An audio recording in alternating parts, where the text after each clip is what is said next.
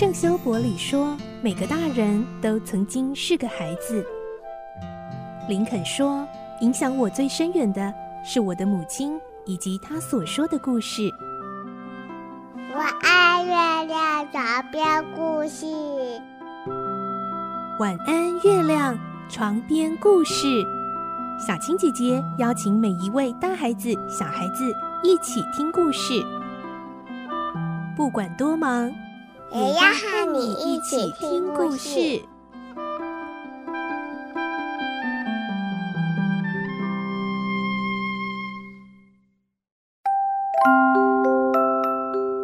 晚安，欢迎你和我们一起听故事。我是小青姐姐，我们继续来听《罗平的大冒险》这个故事。今天是十四集，我们会听到刑警找到了爱丽丝遇害前写给男友的信，信上的内容提到了重大的关键线索。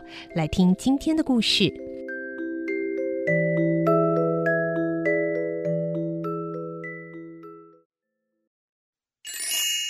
罗平的大冒险》十四集，《爱丽丝的信》。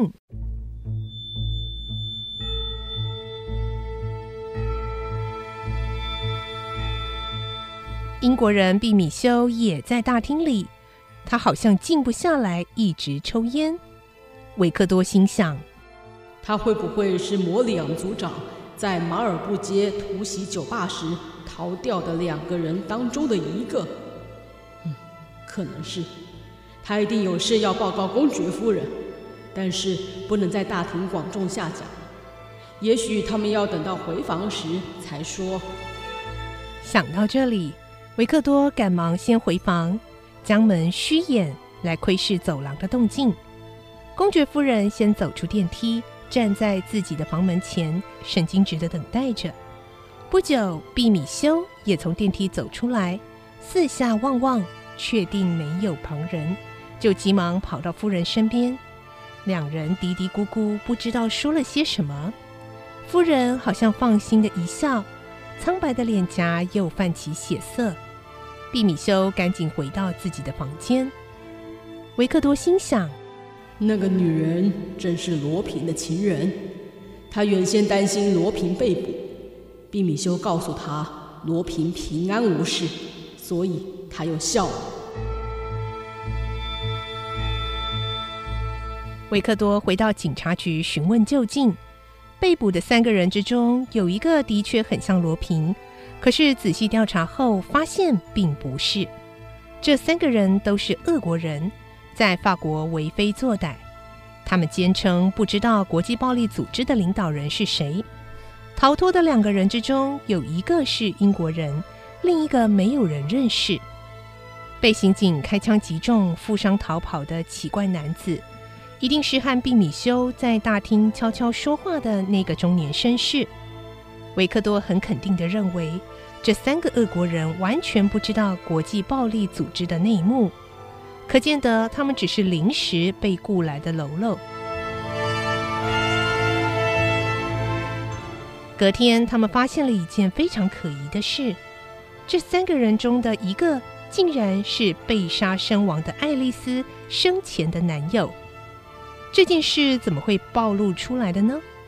原来刑警找到了爱丽丝被杀的两天前写给这个男友的两封信，信中写着：“特罗雷老头最近准备干一桩大事，如果一切顺利，他计划第二天带我逃到国外，到时候你就等候我的通知，也到那里去。”我再找机会骗了他的钱，我们就可以远走高飞了。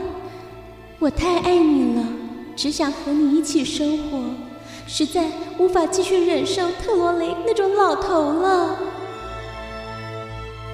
特罗雷老头，这应该是指特罗雷男爵吧？唉，真是的。维克多在警局看着这封信，内心很感慨。总算知道特罗雷男爵买皮箱的原因了，他被爱丽丝耍了。究竟是谁杀了爱丽丝？难道是特罗雷男爵发现了真相，愤而杀人？但是丝巾怎么会在毕米修的房里？这是怎么一回事呢？这真是个大谜团。这件事最初只是电影院里的扒手行窃案件，越深入追查，牵扯出的谜团就越多。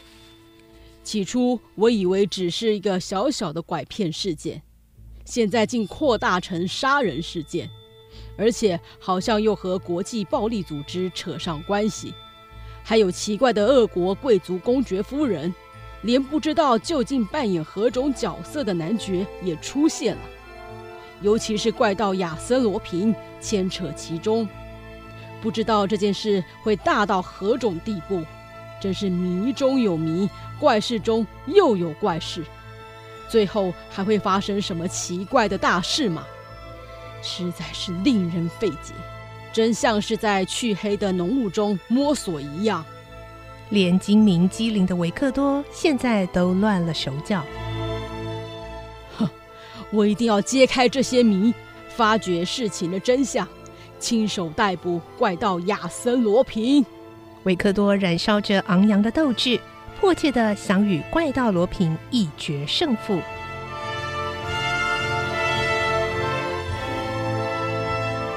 维克多充满信心，但是这两件杀人事件与九十万发廊国防债券被盗事件以及罗平之间究竟有何关系呢？英国人毕米修和自称俄国贵族的亚历山大·巴基列夫公爵夫人的金发美女。这两人与罗平之间又是什么关系？亚历山大公爵夫人和毕米修两人，如果现在有任何动作，一定会引起警方的注意。所以公爵夫人都不出门，在餐厅或大厅碰到毕米修，也装作不认识。这两个人都常看报纸，十分注意警方的办案经过和大众的舆论。维克多知道这两个人现在都没有外出。所以自己没有被跟踪的危险。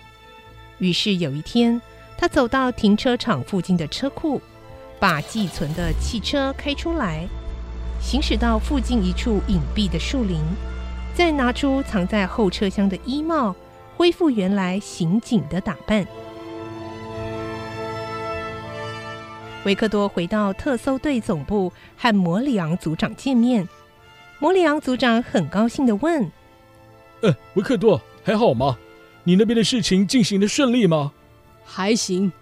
你们昨天突袭马尔布街的酒吧，有没有什么重要的收获？算了吧，好不容易抓回来三个人，竟然都是小喽啰，让老大给跑了。不过能够证实爱丽丝与国际暴力组织是有关系的，这也算是收获。特别是爱丽丝的信。证明特罗雷男爵确实是一个计划做坏事的大恶棍，特搜队长戈杰先生一定会很满意。那检察官怎么说呢？哦，他很高兴啊，准备今天给男爵看那一封信，看看男爵有什么反应。我正要陪他去，嗯，你也一起吧。关在上体拘留所的特罗雷男爵和议员雷勒姆。被法警带到检察官的房间，看到特罗雷男爵，维克多吓了一跳，因为他变得十分憔悴，脸颊消瘦，面如死灰，两眼深陷，连站都站不稳，只能无力地瘫坐在椅子上。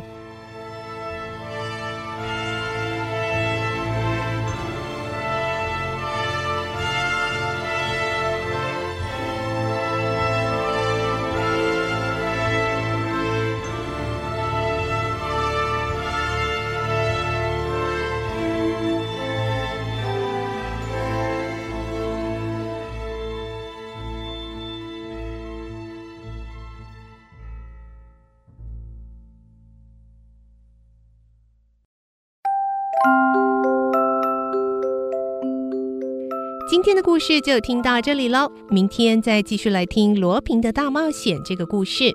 我是小青姐姐，祝你有个好梦，晚安，拜拜。